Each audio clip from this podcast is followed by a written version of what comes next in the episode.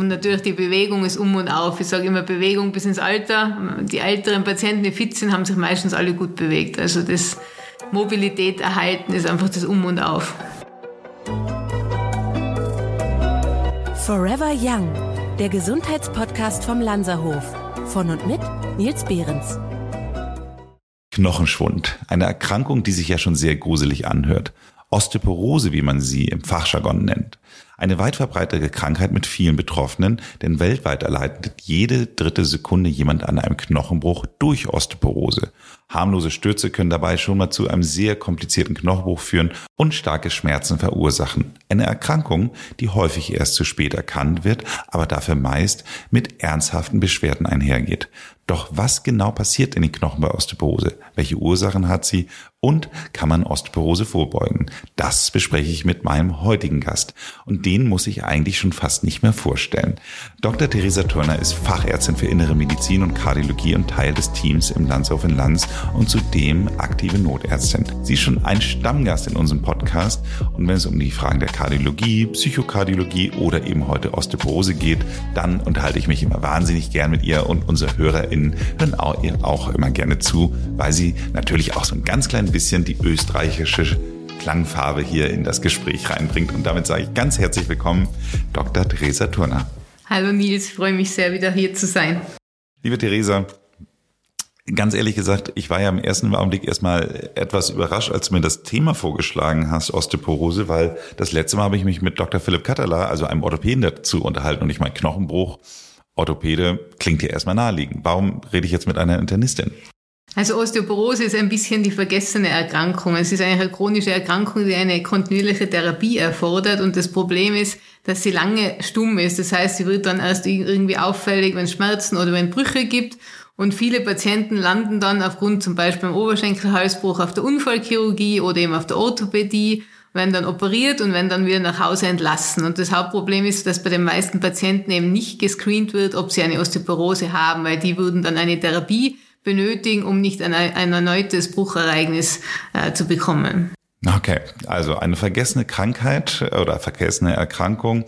Dann äh, klären uns doch noch mal ein bisschen genauer auf, was ist Osteoporose genau? Osteoporose kommt eigentlich aus dem Griechischen von Boros, das heißt, dass der Knochen eben brüchig wird. Es ist eine Veränderung der Mikroarchitektur des Knochengewebes und dadurch wird der Knochen leichter brüchig. Das heißt, ähm, je älter der Patient wird, umso höher ist das Risiko, dass er dann irgendwann einen Knochenbruch bekommt. Allerdings muss man auch aufpassen. Es gibt junge Patienten, die zum Beispiel beim inadäquaten Trauma einen Bruch bekommen. Das heißt, sie haben eigentlich kein wirkliches Trauma und sie brechen sich trotzdem was. Und dann müsste man eigentlich aufmerksam sein. Zum Beispiel gibt es die Marschfrakturen, wenn man jetzt viel geht, also viele, die jetzt marschieren und wenn es sowas öfters auftreten würde, dann sollte man auch die jungen Patienten mal auf Osteoporose screenen. Also es betrifft natürlich vor allem die ältere Generation, vor allem die postmenopausalen Frauen, also Frauen, die in der Menopause sind, aber eben auch Jüngere mit sonstigen Begleiterkrankungen. Lustig, dieses Thema Marschfraktur, das habe ich auch tatsächlich schon häufiger gehört und auch tatsächlich auch bei sehr viel jüngeren Leuten. Ja. Also das, äh, da spreche ich jetzt so aus der Zeit, als äh, die Freunde von mir noch so bei der Bundeswehr waren. Also auch da gab das schon mal so ein äh, Thema so und ich hatte, seitdem ich den Begriff kenne, denke ich so, ich bin in meinem Leben siebenmal Marathon mitgelaufen, habe ich dann zwischendurch irgendwann gedacht so, oh, also Marschfraktur könnte ich jetzt irgendwie auch gefühlt irgendwie so bald mal haben, weil man merkt schon einfach die Belastung der Knochen, aber toi toi toi bisher nicht passiert. Wie sind denn grundsätzlich die Beschwerden bei Osteoporose? Also äh, welche Körperteile sind besonders betroffen?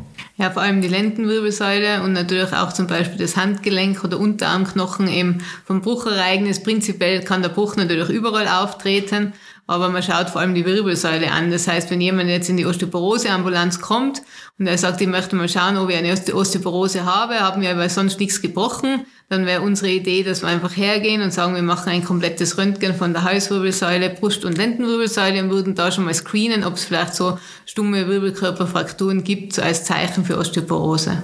Aha, aber ehrlich gesagt, das schockiert mich jetzt ja doch schon sehr, weil ich finde, die Wirbelsäule zu brechen, ich meine, das, da, da, das assoziiert man ja doch schon sehr schnell dann auch mit dem Thema Querschnittsgelähmt sein. Naja, so ganz so schlimm ist nicht jeder, der natürlich irgendwann ähm, älter wird, wird kleiner, weil die, man schrumpft ja irgendwie mit dem Alter und die Wirbel brechen dann nicht extrem ein, sondern sie bilden halt so Fisch- oder Keilwirbelformen und man sieht halt quasi, dass so beginnende Brüche da sind. Man könnte es auch von draußen sehen, wenn jemand so einen Rundrücken hat oder ein Tannenbaumphänomen, das sind so spezielle Hautfalten am Rücken und es gibt sogar den Osteoporosebauch, habe ich gelesen, wie passend für einen Lanzerhof, mhm. wenn eben die Wirbelsäule so stark verkrümmt ist nach vorne. Also es gibt im Prinzip indirekte Zeichen, man muss die Patienten gut untersuchen. Es gehört eigentlich immer einmal ein gesamtes Wirbelsäulenröntgen dazu und daneben muss man natürlich schauen, ob es sonstige Risikofaktoren gibt und auch die Knochendichte erheben.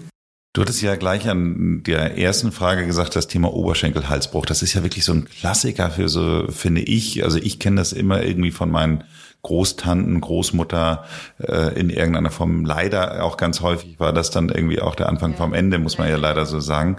Ähm, die sind dann wegen Oberschenkelhalsbruch ins Krankenhaus gekommen, sind dann aber eigentlich, haben sich nie wieder komplett gerappelt. Also ist das dann tatsächlich häufig auch ein, ein Thema, also brechen die sich den Oberschenkelhals wegen Osteoporose häufiger oder äh, hat das damit nicht ganz Nein, zwingend doch, was zu tun? Doch. Das Problem ist halt, dass viele ältere Menschen nicht gescreent sind und dann haben sie Stolperfallen im Haushalt, wo ich dann zum Beispiel als Notarzt hinkomme und dann ist wieder jemand über den Teppich gefallen und dann hat ein Oberschenkelhals gebrochen. Und wenn man diese Patienten dann im Nachhinein genauer untersucht und eben die Knochendichte erhebt, dann sieht man zum Beispiel, der nimmt Cortison wegen seinem Asthma und hat eben eine Osteoporose und man weiß dann, okay, der hat sich deswegen den Oberschenkelhals gebrochen und das hat einfach erhöhte Morbidität und Mortalität. Deswegen ist es so ein Anliegen für uns, dass wir eben präventiv arbeiten, weil eben, wie schon du bereits gesagt hast, das oft der Anfang des Endes ist, weil die Leute kommen dann ins Altersheim, es geht um Pflege, um Langzeitfolgen, um fehlende Mobilität, Physiotherapien und extreme Gesundheitskosten. Dann kommen wir doch mal zu den Ursachen für Osteoporose. Wo liegen die denn? Du hattest auch schon ganz kurz ein bisschen was angedeutet, aber äh, lass uns doch noch mal trotzdem die, die Liste durchgehen. Ja, im Prinzip postmenopausal. Das heißt natürlich alle Frauen, die in den Wechsel kommen, über 70 sind dann beide Geschlechter gleich häufig betroffen. Also Entschuldigung, postmenopausal, also das, was man klassischerweise Wechseljahre bezeichnet. Ja, genau. Okay. Und was, was macht man da genau falsch? Da kann man nichts falsch machen, leider, weil die Hormone halt leider irgendwann weniger werden. Und durch den Östrogenmangel hat man ein erhöhtes Risiko für Osteoporose. Es kann natürlich auch Männer betreffen, die zum Beispiel eine Antihormontherapie aufgrund von Prostatakrebs haben, die kommen dann auch in dieses Risiko für Osteoporose. Aber entschuldige bitte ganz kurz, man kommt in die Wechseljahre, dadurch hat man im Grunde genommen eigentlich diese, diesen Mangel, aber das müsste man dann doch grundsätzlich supplementieren können in irgendeiner Form oder, oder mit bioidentischen Hormonen ausgleichen oder ist das, das kann man so? schon, ja. Ich meine, es gibt verschiedene Möglichkeiten in der Osteoporose-Therapie oder man kann es natürlich auch präventiv machen. Das kann man dann mit seinem Gynäkologen besprechen, soll natürlich dann quasi eine abgestimmte Hormontherapie sein, dass das Risiko für Brustkrebs oder Unterleibskrebs möglichst reduziert ist. Aber natürlich, wenn man mit Hormonen behandeln würde und mehr behandeln würde, hätte man ja viele Krankheiten nicht. Da muss ich natürlich als Kardiologin sagen, solange die Hormone aktiv sind, sieht man auch bei erhöhten Cholesterinwerten bei Frauen, dass sie nicht so schnell Ablagerungen in den Gefäßen bilden. Also die Hormone sind schon ein gewisser Schutzfaktor für unseren Körper. Und wenn das wegfällt, dann wird eben auch der Knochen brüchiger.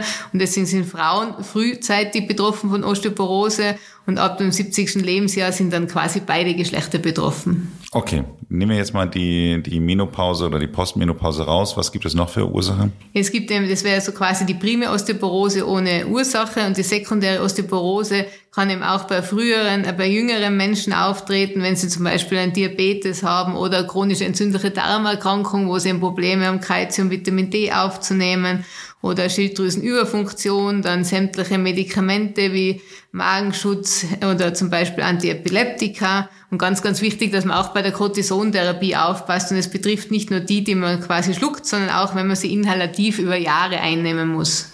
Mhm.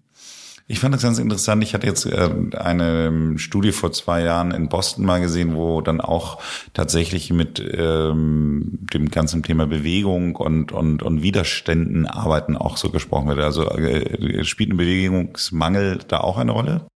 Mangelnde Bewegung, ja, auf jeden Fall. Bewegung ist das Um und Auf. Man muss den Knochen vor allem belasten bis zum 30. Lebensjahr, weil dann kann man wirklich den Knochen gut aufbauen und dann geht's eigentlich eher wieder bergab.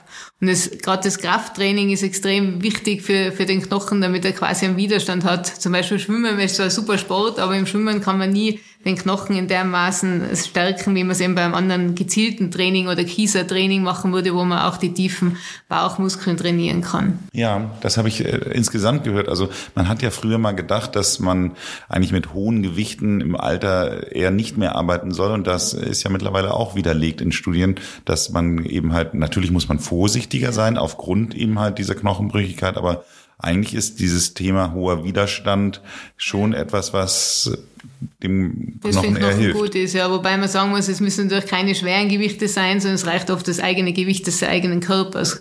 Aber es ist eben lustig, weil die jungen Menschen muss man eher motivieren fürs Ausdauertraining und ältere irgendwie fürs Krafttraining. Mhm. Und die Kombination wird es eigentlich ausmachen, damit man quasi geschützt ist im Alter. Man braucht ja auch einen gewissen Polster, wenn man hinfällt und das ist dann nochmal die Muskulatur, die man eben durchs Krafttraining aufbauen kann, oder? Mhm. Okay. Gibt es denn besondere Warnsignale bei Osteoporose? Ja, im Prinzip eben, wir wollen natürlich keinen Sturz, kein Sturzereignis haben. Wenn sich jemand bricht, was bricht und das eigentlich durch ein Trauma ist, was nicht ganz erklärbar ist, dann muss man auf jeden Fall schauen, es steckt Osteoporose dahinter. Dann jemand, der chronische Schmerzen hat und natürlich alle, die Komorbiditäten haben, eben wie chronisch entzündliche Darmerkrankungen, Diabetes, Lungenerkrankungen, einfach zu schauen, weil sie erhöhtes Risiko aufgrund ihrer Medikamente haben, eben eine Osteoporose zu erleiden. Du hast es in dem Zusammenhang jetzt gerade die Wirbel auch angesprochen. Das heißt also, äh, ich habe mich mal irgendwann hier im äh, Landshofer messen lassen und dann war auf einmal auch ein Zentimeter weniger da, als im Ausweis steht. Ähm, das heißt also, ist Größenabnahme auch schon so ein Symptom? Ja, ja, Größenabnahme ist auch so ein Dumm, genau. Oder eben Rundrücken oder eben dieses Tannenbaumphänomen oder eben der Osteoporosebauch, wo die starke Kyphose der Wirbelsäule eben auftritt. Mhm. Aber wann würdest du sagen, soll ein Arzt aufgesucht werden? Das heißt, ähm, also ich habe jetzt gerade gesagt, äh, ein Zentimeter weniger war da. Da wurde mir in dem Zusammenhang tröstende Worte von, von einem unserer Lanzer Hofärzte gesagt, dass das daran liegt, dass äh, ich auch am Abend gemessen werde. Das heißt also, dass man wohl morgens auch tendenziell ja, stimmt, tatsächlich... weil natürlich die Flüssigkeit in den Wirbelkörpern dann abend hin abnimmt und dann ist man tendenziell ein bisschen kleiner, aber ich glaube, man sollte es nicht so eng sehen natürlich. Aber wenn es jetzt schon mal drei, vier Zentimeter sind, dann könnte man mal drüber nachdenken, was es ist. Ja, man muss immer das Gesamtbild des Patienten sehen. Aber dann sag nochmal die Frage, also ab wann sollte ein Arzt aufgesucht werden? Also ich glaube grundsätzlich ab 65. Lebensjahr, dass man es mal im Rahmen der Vorsorge macht und sonst natürlich, wenn jemand chronisch Schmerzen hat, gerade bei eben Kreuzschmerzen, habe ich eine Patientin neulich gehabt, die eben von Pontius zu Pilatus gelaufen ist, immer Schmerzen, Schmerzen, Schmerzen. Und schlussendlich war es dann eine osteoporotische Fraktur, ein Bruch in der Wirbelsäule und die hat dann eine spezifische Therapie bekommen und ist seither beschwerdefrei. Also man muss einfach ein bisschen aufpassen bei chronischen Schmerzen, ob nicht vielleicht auch Osteoporose dahinter steckt. Okay, und dann jetzt nochmal die Frage, die eigentlich ich ja schon ganz am Anfang gestellt habe, aber zu welchem Arzt gehe ich denn? Ja, also man kann es quasi aussuchen, weil es gibt ja verschiedene Spezialisten dafür. Ähm, natürlich die Orthopäden und die Unfallchirurgen lernen langsam Gott sei Dank auch dazu und es ist angekommen, dass man eben diese Patienten mit atypischen Brüchen oder inadäquaten Trauma auch auf Osteoporose untersucht. Aber es gibt auch die Gynäkologen, die es natürlich speziell für die Hormontherapie auch machen und die Internisten, die Osteologen, also im Prinzip einen Spezialisten für Endokrinologie wird das bei uns in Österreich heißen. Okay, aber das heißt also, wenn wir jetzt nicht in Österreich, sondern grundsätzlich mal, ich sage jetzt mal suchen, dann wäre ein Osteologe sozusagen das der der der genau, Fachbegriff. Oder halt der Internist, der das auch behandelt. Mhm. Aber Na gut, aber Internisten gibt es ja schon sehr viele, wollte ich gerade sagen. so, und ähm, dann wie stelle ich denn fest, ob Osteoporose vorliegt? Gibt es so vielleicht ein paar Frühmarker und gibt es sonst irgendwie andere Diagnostiken, die ich dann anwenden kann? Also ich glaube, grundsätzlich muss man mal eine gute Anamnese machen. Das ist immer das Wesentliche beim ärztlichen Gespräch, einfach zu erheben, gibt es Brüche in der Familie oder hat er selber schon mal was gebrochen, der Patient, gibt es eben chronische Erkrankungen, gibt es Schmerzen, nimmt er regelmäßig Medikamente. Also ich glaube, das wird mal vorab stehen. Dann wird man auf jeden Fall mal das Labor anschauen, also ein Routine-Labor mit äh, natürlich Fokus auch auf Schilddrüse und Hormone. Und natürlich, man kann auch Knochenab- und Umbaumarker bestimmen, um nachzusehen, ähm, wie ist im Moment der Knochenabbau. Und man weiß, wenn man dann spezifische Therapie mit dem Patienten ausübt, dann äh, medikamentös, dann kann man im Verlauf sehen, dass sich die Knochenumbau, also Knochenabbaumarker dann quasi wieder abfallen und, und nicht mehr steigen. Dann weiß man auch irgendwo, dass man ein Ansprechen von der Therapie hat. Entschuldige ganz kurz, diese Knochen Umbau- oder Abbaumarker? Wie stelle ich mir das vor? Also wie, also muss ich dann tatsächlich eine Knochenprobe oder kann ich das im Blut sehen? Nein, das sehen wir im Blut. Okay. Und was sind das für Marker? Also kann ich dann also bei deinem spezifische, Labor spezifische Marker hinsichtlich Osteoporose, wo man eben sieht, ob erhöhter Knochenumbau, Abbau stattfindet. Man kann ja im Prinzip messen, wird der Knochen vermehrt angebaut oder wird abgebaut. Und da gibt es eben verschiedene Ursachen. Es kann natürlich auch sein, dass jemand eine Tumorerkrankung hat und dadurch spezifisch mehr Knochenabbau hat. Aber das wird man quasi im Routine-Labor bestimmen, dazu bestimmen. Man kann auch zum Beispiel die Kalziumausscheidung im Harn als Frühsignal für eine Osteoporose dazu bestimmen und quasi ein umfassendes Labor und dann eben, wie gesagt, das Röntgen, um zu sehen, ob sind schon Brüche da oder nicht. Und dann wird's tricky. Man macht natürlich diese Knochendichte-Messung, die DEXA-Messung das sind ja meistens die Radiologen befunden und sagen, es ist eine Osteopenie, also eine Vorstufe der Osteoporose, oder es ist eben schon eine therapiebedürftige Osteoporose. Okay, entschuldige, ganz kurz, Theresa, bevor wir jetzt hier weitergehen. Also einmal gehe ich dann, sage ich mir jetzt mal einfach mal so bei einer bei einem Labor, wenn wir jetzt bei dem Laborthema bleiben, wenn ich jetzt da hingehe, also ich äh, versuche eigentlich so äh, in einer gewissen Regelmäßigkeit mein Blut untersuchen zu lassen und da äh, fallen mir immer noch mal ein paar neue Marker ein, weil ich irgendwie im Rahmen von Recherchen drauf komme. Und in diesem Zusammenhang, was würde ich jetzt zu, in dem Fall Mike, der bei mir immer das Labor macht, was sage ich dem? Äh, sage ich dem, jetzt mach mal bitte den Knochenumbaumarker oder? Ja, die machen eigentlich die Beta-Cross-Labs heißen die und Osteokalzin für den Knochenaufbau. Und im Prinzip macht man eben hinsichtlich Osteoporose eine weitere Abklärung. Und man kann eben, wenn man vermutet, das Kalzium wird zu viel ausgeschieden, kann man es eben zusätzlich auch im Haaren machen. Das ist aber keine Standarduntersuchung. Aber ganz, ganz wichtig ist immer Hormone schauen, Schilddrüse schauen, wie schaut das Kalzium aus, wie schaut das Phosphat, Magnesium und dass man einfach da weiß, wo der Patient umgeht.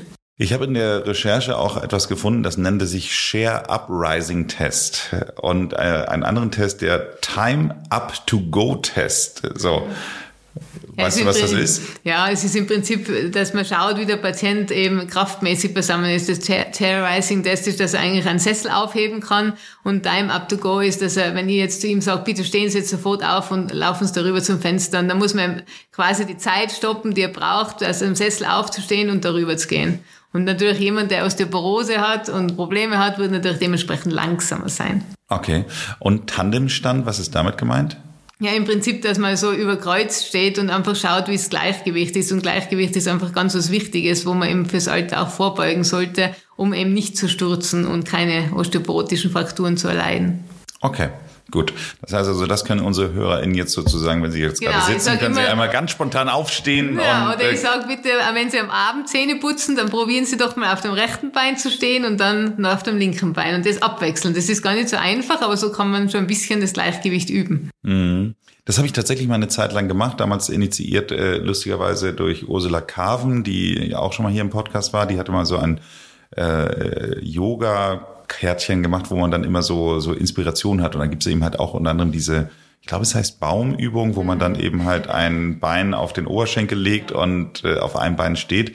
Ich muss ganz ehrlich sagen, es hat mich dann aber, ich würde mal sagen, es hat die Qualität meiner Zahnputzaktivität ja, etwas, re etwas reduziert, woraufhin ich dann irgendwann sagte, naja, der Sinn des Zähneputzen ist das Zähneputzen und von daher habe ich dann damit wieder aufgehört. Aber gut, dann äh, lass uns noch mal ganz kurz zu dem Thema DEXA kommen. Das heißt also, DEXA, ist das eine Art von Röntgen oder? Genau, das ist im Prinzip eine Röntgenuntersuchung, wo man eben die Knochendichte misst und man bestimmt sie eben in der Lendenwirbelsäule und eben auch an der Hüfte. Und dann kann man schauen, wie ist die Standabweichung zu jemandem im gleichen Alter, ist er hins hinsichtlich Osteoporose eine Auffälligkeit oder nicht. Man kann auch den Radius, also die Speicher nur zusätzlich messen, aber man misst eigentlich diese Regionen, Kennzeichen für alle anderen. Wo man ein bisschen aufpassen muss, ist natürlich, wenn jemand einen Wirbelbruch hat, dann ist das nicht aussagekräftig in dieser Höhe, diese knochendichte Messung.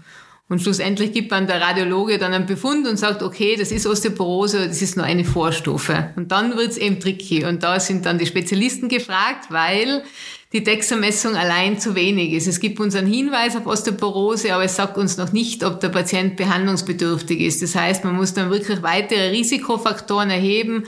Dafür gibt es diesen FRAX-Score, wo man dann den Patienten eben eingeben kann mit Alter, Körpergröße, Gewicht, Medikamente, ob er schon mal Brüche gehabt hat, ob es in der Familie Bruchereignisse gibt. Und dann kann man eben schauen, wie ist das ähm, Frakturrisiko die nächsten zehn Jahre betreffend. Und dementsprechend würde man einen Patienten vielleicht sogar behandeln, der noch eine normale DEXA-Untersuchung zeigt. Also es ist wirklich sehr spezifisch und es gibt natürlich auch Leute, die umgekehrt eine schlechte DEXA-Messung haben, aber trotzdem noch nicht in diese Tabelle kommen, wo man sie behandeln muss. Das heißt, man muss es ein bisschen leider ein bisschen umfassender sehen und deswegen glaube ich, braucht es auch die Experten, um das zu beurteilen, wann man mit der Therapie startet. Und es gibt so viele unterschiedliche Therapien, dass man es auch nur da auf den Patienten ein bisschen zuschneiden muss. Ich habe in dem Zusammenhang, ich habe mir diesen Frack-Score mal angeschaut und habe da gesehen, dass Zöliakie da auch mit berücksichtigt ja. wird. Warum? Also äh, Zöliakie, vielleicht ganz kurz zur Erklärung, ist eben halt eine Art von Glutenunverträglichkeit sozusagen. Also der, der, der Darm kann, kann kein Gluten verarbeiten, aber was hat das mit Da geht es halt auch um die Kalziumaufnahme. Ah. So wie beim chronischen entzündlichen Darmerkrankung, alles, wo quasi der Darm nicht adäquat arbeitet und wir uns vielleicht auch nicht so gut ernähren können, weil wir verschiedenes nicht vertragen, wird es natürlich schwierig, dass man die Kalziumversorgung sicherstellen kann, die man braucht für den ganzen Tag. Verstehe. Und Rauchen steht ja auch eigentlich fast überall mit dabei. Ja, also ich meine, das, das wird jetzt kaum jemanden überraschen, dass Rauchen nicht gesund ist, aber äh, nichtsdestotrotz, dass es auch noch schlecht für die Knochen ist, ja, ist, ist spannend, vielleicht dann doch. Weil Rauchen eben die Gefäße, also die Blutversorgung irgendwie eben negativ beeinflusst, dadurch das Risiko für Osteoporose steigt. Ebenso wie Alkohol. Alkohol äh, verursacht eigentlich, dass man mehr Kalzium über den Herren ausscheidet und dadurch steigt eben auch diese Knochenbrüchigkeit. Also die zwei Dinge sind wohl für nichts gut und schon gar nicht für Osteoporose. Okay. Gut, also Osteoporose wird ja grundsätzlich eben halt auch oft mit höheren Alter in Verbindung gebracht. Das heißt also, du hast ja auch schon gesagt, dass man eigentlich ähm, bis maximal im Alter von 35 Jahren äh, gute Knochen hat. Also du hattest eben sogar 30 gesagt, ich hatte 30, äh, 35 gesehen. Danach geht's irgendwie bergab, sagen wir jetzt einfach mal so. Das heißt also, bei Personen, die von Osteoporose betroffen sind, kann das eben halt auch anders sein. Das heißt also, gegebenenfalls können auch jüngere Menschen das bekommen, wenn ich das richtig verstanden habe. Das war eben halt dieses Thema mit der mit, mit Marschgeschichte. Ja, oder eben chronische Erkrankungen wie dem Zöliakie genannt oder chronisch entzündliche Darmerkrankungen, Diabetes und Medikamenteneinnahme. Hautkrebs ist die häufigste Krebsart weltweit. Bis zum Alter von 70 Jahren erkrankt jeder Fünfte daran. Die gute Nachricht, täglicher Schutz mit einem Lichtschutzfaktor von mindestens 15 verringert das Risiko, ein Melanom zu entwickeln, um 50 Prozent. Schützen Sie sich deswegen täglich. Mit der Lanzer Hof Sonnencreme haben Sie eines der modernsten Produkte in diesem Bereich, die einen ganzheitlichen Schutz gibt. Weil erstens hat es einen modernen UV-Schutz aus deutscher Forschung, zweitens die beste Verträglichkeit für sensible Haut, drittens ist es beruhigend und antientzündlich, viertens schützt es vor freien Radikalen und Hautpigmentierung, fünftens befindet sich das Selbstverteidigungswunder Ectoin auch mit in der Creme und sechstens gibt es einen seidigen Glow ohne Glanz. Die Sonnencreme vom Lanzerhof findet ihr unter shop.lanzerhof.com. Ich muss ja ganz ehrlich sagen, ich assoziiere Osteoporose eigentlich in erster Linie mit Frauen. Du hast es ja ganz am Anfang gesagt, dass es eben halt eben halt wirklich was auch mit den Wechseljahren häufig zu tun haben kann.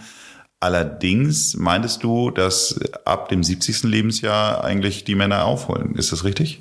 Das ist richtig. Also im Prinzip fängt es dann an, quasi beide Geschlechter zu betreffen. Natürlich bei den Männern sind etwas im Vorteil, aber gerade bei Männern zum Beispiel mit, mit Prostatakrebs oder so muss man aufgrund der Antihormontherapie wieder aufpassen, weil die dann auch zur Osteoporose neigen.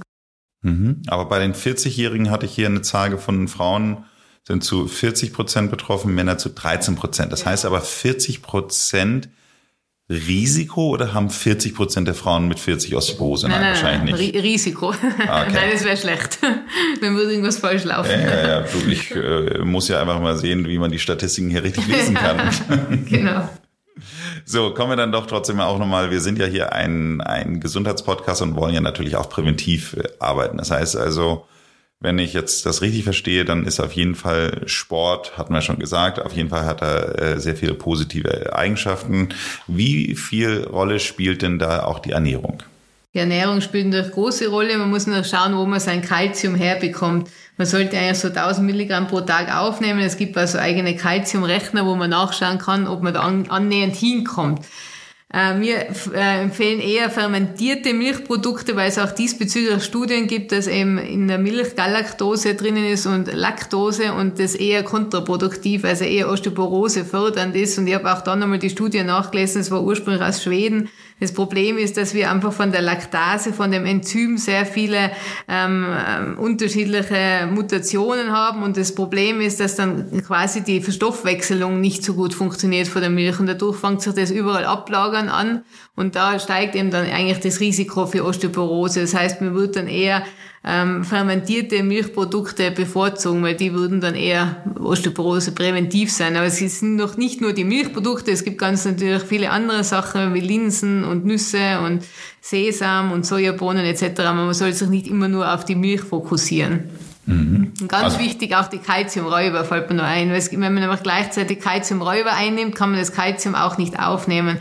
Und da ist natürlich vieles, was im heutigen Lifestyle gern eingenommen wird, wie Wurstwaren, Cola, Kaffee, Fertigprodukte. Also da sollte man wirklich etwas einsparen, wenn man sich gesund ernähren will hinsichtlich Osteoporose. Bei den Kalziumräubern hat mich ja zwei Sachen am meisten überrascht, äh, die man ja eigentlich als krass gesund einordnen würde. Äh, das eine ist rote Beete, ähm, Rhabarber, und äh, hier Mangold. Also das sind drei Sachen, drei Sachen, wo ich sagen würde. Also ich meine, bei Cola, Kaffee, äh, Wurstwaren, da bin ich ja alles bei dir, Chips und solchen Sachen, aber wie kommt das denn? Ich glaube, das ist mit der, hängt mit der Säure zusammen, das in diesen dreien Gemüsesorten drinnen ist. Und wenn das im Übermaß konsumiert wird, dann hat man auch oft zu viel Phosphor und Phosphor ist wieder eher Osteoporose fördernd. Okay.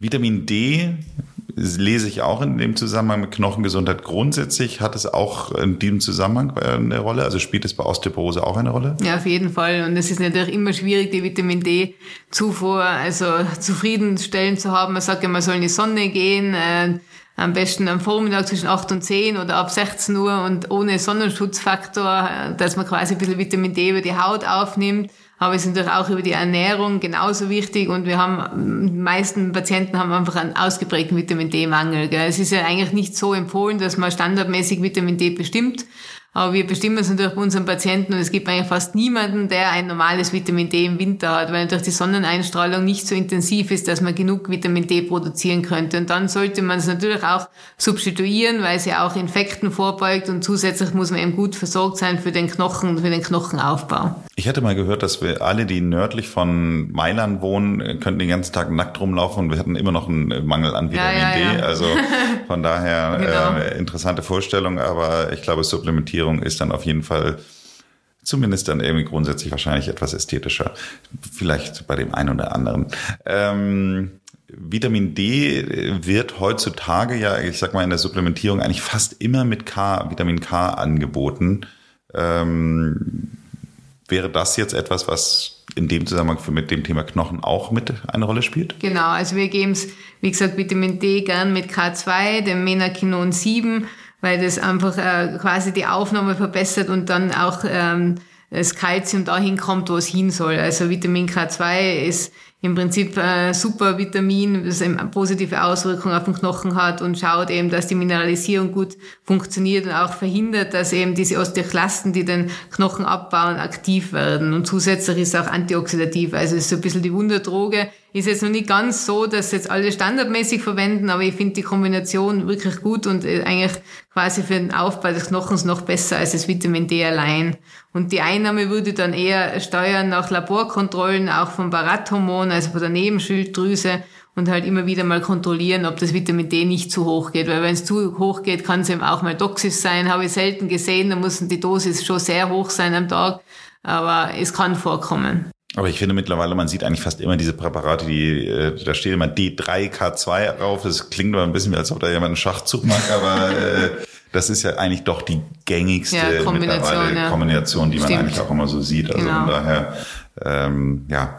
Und ich glaube auch, es gibt ja die Möglichkeit, da habe ich mich mit Philipp Katterler auch schon mal drüber unterhalten. Also es gibt ja diese, diese 20.000 Einheiten Geschichte Woche, ja. einmal die Woche, die äh, interessanterweise bei mir zum Beispiel nicht funktioniert hat. Das heißt also, äh, bei, ich war ständig immer noch weiterhin unterversorgt. Also ich bei mir funktioniert es tatsächlich nur, wenn ich es auch täglich. täglich ja. Auch die Osteoporose-Gesellschaft ist jetzt eher von dem abgekommen und sagt nicht mehr wöchentlich, sondern eben auch ganzheitlich, dass es täglich besser ist, dass die Bioverfügbarkeit besser ist. Also wie gesagt, ist man eher wieder davon weggekommen. Man kann mal probieren, wenn jemand einen ausgeprägten Vitamin D-Mangel hat, dass man Hochdosis einmal die Woche gibt.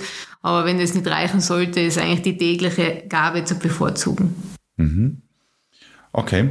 Was haben wir noch? Gibt es noch irgendwas, was wir an, an Supplementierung empfehlen können in diesem Zusammenhang? Ja, natürlich, dass man einfach nur schaut, ob auch genug Kalzium da ist. Wir haben zum Beispiel das Korallenkalzium, das gut ist wegen seiner Bioverfügbarkeit.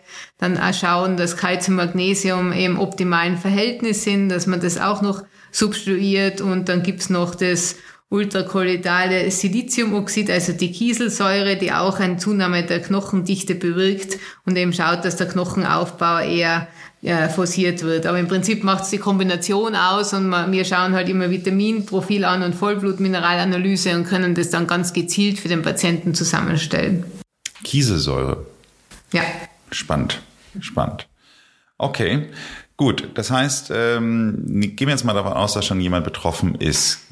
Gibt es mir denn irgendetwas, was man ja zumindest die Symptome lindern kann? Ja, auf jeden Fall. Man, man muss eben schauen, wenn jemand betroffen ist, wird er unabhängig von dem Nahrungsergänzungsmittel auch eine medikamentöse Therapie brauchen und die medikamentöse Therapie hilft den meisten Leuten sehr gut. Also ich habe viele Patienten gesehen, die eben alle sechs Monate eine Spritze bekommen und dann nahezu beschwerdefrei sind oder Infusion. Und diese Dinge sind ja jetzt viel moderner geworden wie früher. Hat man die Tabletten schlucken müssen, halbe Stunde nüchtern äh, in der Früh vom Frühstück und dann haben eh schon alle Magenprobleme gehabt und inzwischen umgeht man aber eher diese ähm, Formen, die man jetzt quasi zum Schlucken einnimmt und macht es dann eher über Infusionen oder Spritzen. Und wie gesagt, wenn wirklich ein Wirbelkörper gebrochen ist, dann braucht es ja auch dieses Parathormon ähnliche, diesen Stoff, wo man gezielt dann den Knochen wieder aufbauen kann und muss. Und das würde man dann einmal am Tag spritzen. Also wie gesagt, ist eine sehr spezifische Therapie, aber man kann auch beobachten, dass die Leute eigentlich drunter dann beschwerdefrei sind und das ist eigentlich schön. Ja, total, total. Wir hatten jetzt eben ja schon gesagt, dass grundsätzlich Sport gut ist. Ähm, und ich habe in dem Zusammenhang, ich schaue immer mal so, wonach suchen die Leute, wo, was für Fragen stellen sie? Und eine der schönsten Fragen in dem Zusammenhang, die mir aufgefallen ist, kann ich mit Osteoporose Hula Hoop machen? Also ich, äh, ich musste so lachen, als ich das diese Frage, also die, die scheinen wirklich Menschen häufiger im Netz zu stellen äh, wo ich mich dachte so, okay, wer macht denn überhaupt noch Hula Hoop? Also ich hätte jetzt gedacht, dass das irgendwann in den 70ern sowieso vergessen wurde, da zu machen, aber scheinbar scheint es wieder eine Relevanz zu haben. Also, die Frage äh, an die Expertin ist, kann ich mit Osteoporose Hula Hoop machen? Also grundsätzlich, wenn Sie keinen Wirbelkörperbruch haben, können Sie natürlich vorsichtig schon probieren, aber wenn eine manifeste Osteoporose da ist, wäre ich halt eher vorsichtig. Dann würde ich eher Sportarten wählen, wo einem nicht viel passieren kann. Aber präventiv natürlich super, auch Slackline oder was auch immer oder Gummizug, Tanz und so weiter. Also gibt es einiges, wo man natürlich die Koordination auch fördern kann und nicht nur jetzt gezielt auf Kraft- oder Ausdauertraining geht. Mhm.